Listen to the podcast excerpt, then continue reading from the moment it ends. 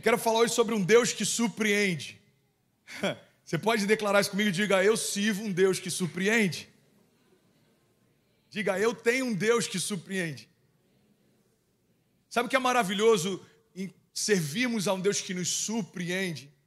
É porque, por mais que a tua expectativa seja alta, nunca vai se comparar ao querer de Deus para você.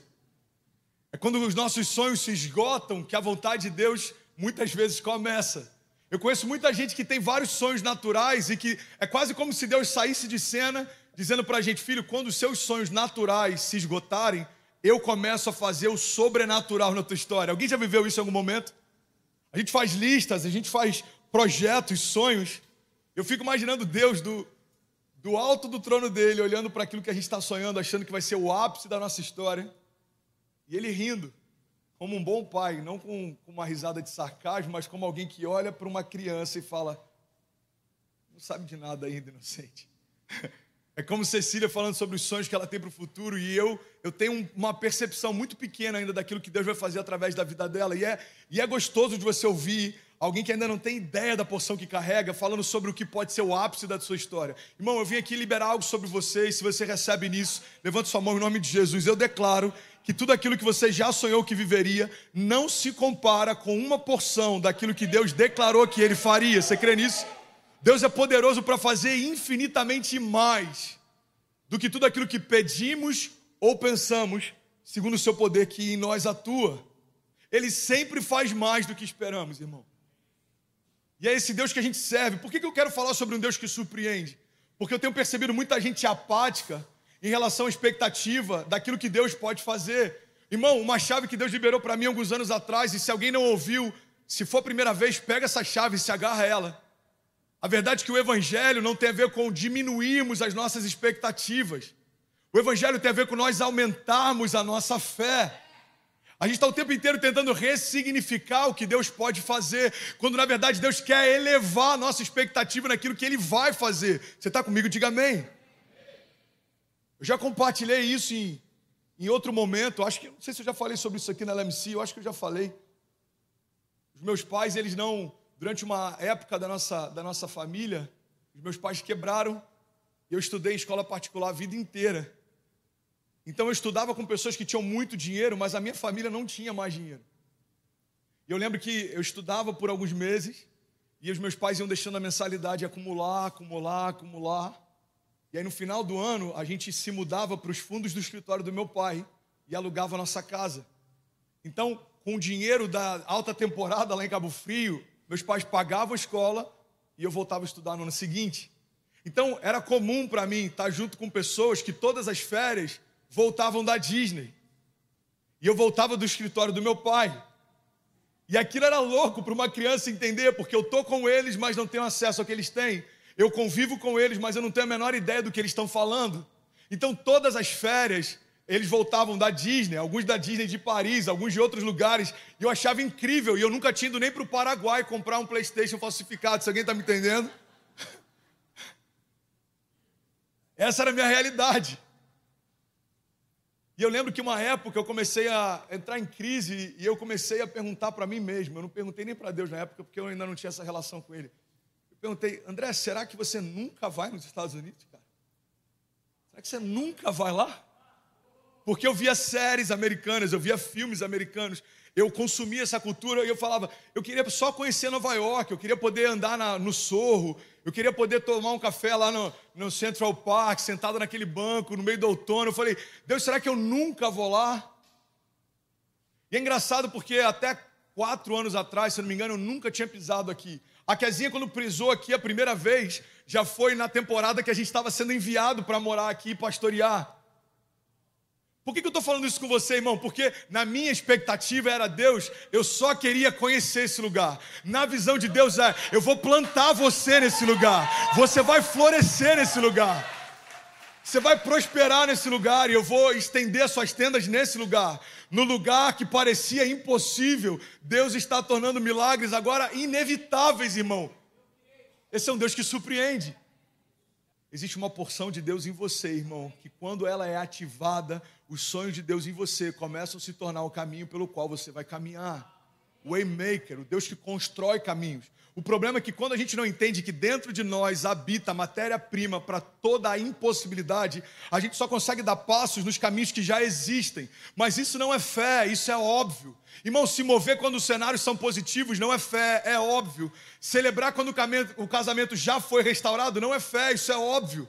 Celebrar um filho que saiu das drogas e começou a viver o propósito não é fé, isso é óbvio. O óbvio é celebrar antes de acontecer, confiar antes de enxergar. A fé é tratar as coisas que não são como se já fossem.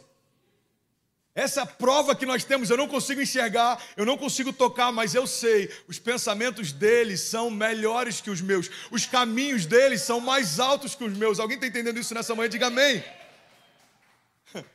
É por isso que é melhor o final das coisas do que o início delas. Então, aquele, aquele menino que ficava nos fundos do escritório do pai, se perguntando se algum dia conheceria a Disney, teve a graça de no ano passado poder levar a filha todo day off para passear na Disney. E eu não estou falando isso para falar de mim, eu estou falando isso para falar dele, porque é assim que ele faz. Ele tem prazer em cuidar daqueles que nele confiam. Irmão, Deus sempre surpreendeu a criação, desde o princípio até o último dia vai ser assim. A gente vê o Deus que surpreende no Antigo Testamento, Daniel, por exemplo, 3:24. Eu tenho algumas coisas para compartilhar, então eu vou correr um pouco. Vocês estão comigo até o final, amém? Daniel 3:24 diz assim: Logo depois o rei Nabucodonosor alarmado, levantou-se então e perguntou aos seus conselheiros: Não foram três os homens amarrados que nós atiramos no fogo? E eles responderam: Sim, ó rei. Então o rei exclamou: Então olham e vejam, porque eu estou vendo um quarto homem na fornalha. E eles estão desamarrados e ilesos andando pelo fogo. E o quarto homem se parece com o filho dos deuses. Então Nabucodonosor aproximou-se da entrada da fornalha em chamas e gritou: Sadraque, Mesaque, Abidnego, servos do Deus Altíssimo, saiam, venham aqui. Então Sadraque, Mesaque e Abidnego saíram do fogo.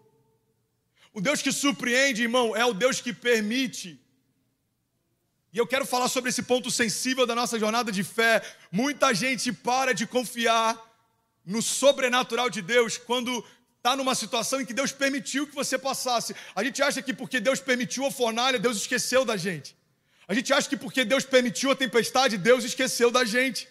A gente acha em alguns momentos que porque Deus permitiu o hospital, a falência, o leito, Deus esqueceu da gente. Irmão, eu vim aqui te lembrar que o mesmo Deus que permite é o Deus que protege.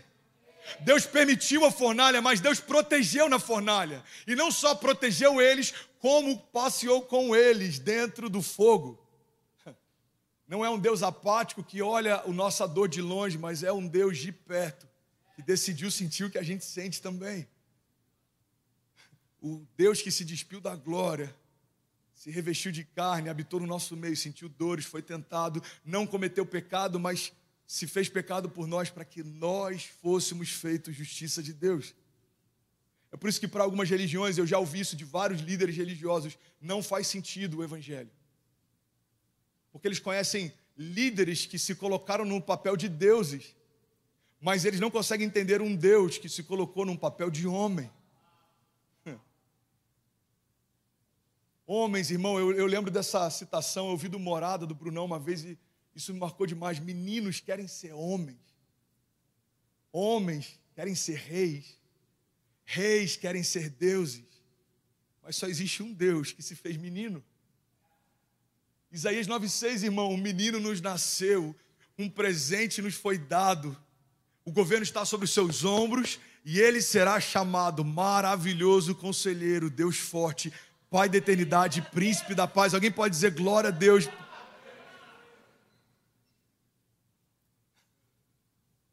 Começa com um governo sobre seus ombros, termina com todas as coisas debaixo dos seus pés. Eu quero dar um outro exemplo de uma surpresa de Deus no Antigo Testamento. A gente poderia falar sobre várias. A gente poderia falar sobre Deus pegando improváveis, como o pequeno Davi ou o gago Moisés. A gente poderia falar de Deus pegando improváveis, como Gideão que estava escondido e o anjo fala para ele: vai nessa tua força.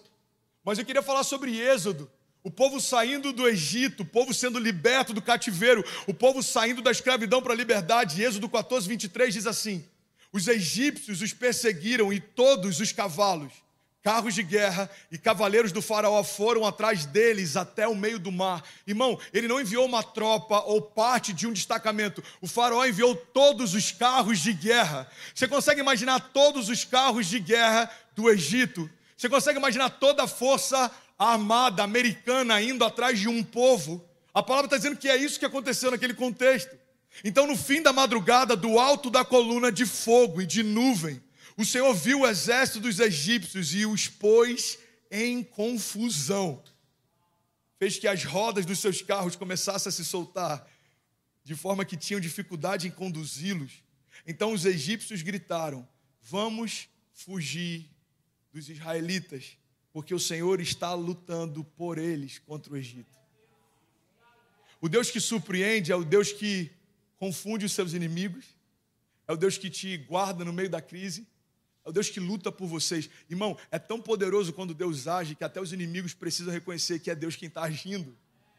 Os inimigos olham e falam, cara, não vai dar. Por quê? Porque o próprio Deus vivo está lutando por eles. Tem alguém que está comigo aqui nessa manhã, pelo amor de Deus, diga, eu creio num Deus que surpreende.